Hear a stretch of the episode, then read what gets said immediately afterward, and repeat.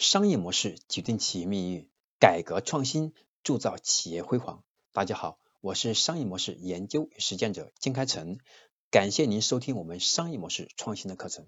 今天我要和大家分享的是我们第两百三十五课，两百三十五讲，产品研发要遵循的儿童效应。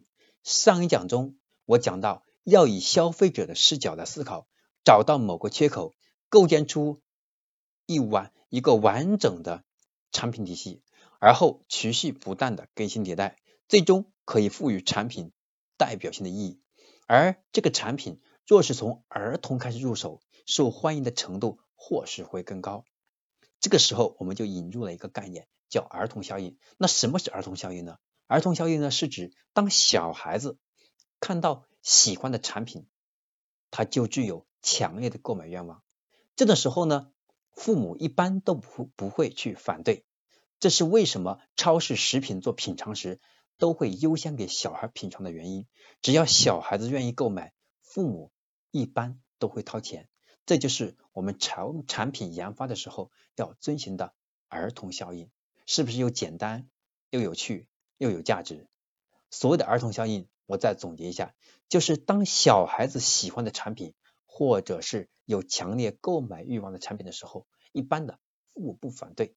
我们也一样，我们应该先搞定一个特定的人群，这个人群他这个产品欲罢不能，然后它会影响其他的人。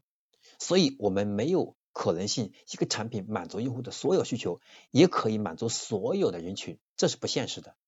所以，儿童效应，也就是我们要站在某一个特定用户群体的面前。让他愿意为这个产品去选择优先的使用权，或者是优先，或者是具有强烈的欲望想要得到它，这是我们产品研发要遵循的儿童效应。那今天我要和大家分享的第三十五讲就到这里结束了。那么下一堂课程我要和大家分享的是两百三十六讲，我们要谈一谈呢目标思维的落地。我们经常说，人活着要有目标，公司活公司的存活也是要有目标，以目标来倒推我们每年度、每个季度、每个月度、每一周我们的计划。但是讲的这么容易，我们的目标思维，我们的目标到底如何去落地？这是我们下一课的内容。感谢您的收听，希望你能够把我们今天的课程分享到微信群、微博、朋友圈等更多渠道。让更多的朋友呢与你一起，因为听我们的课程而得到商业的启发，可以更好的去经营好企业或者创业项目，也可以从中获取我们成长的智慧。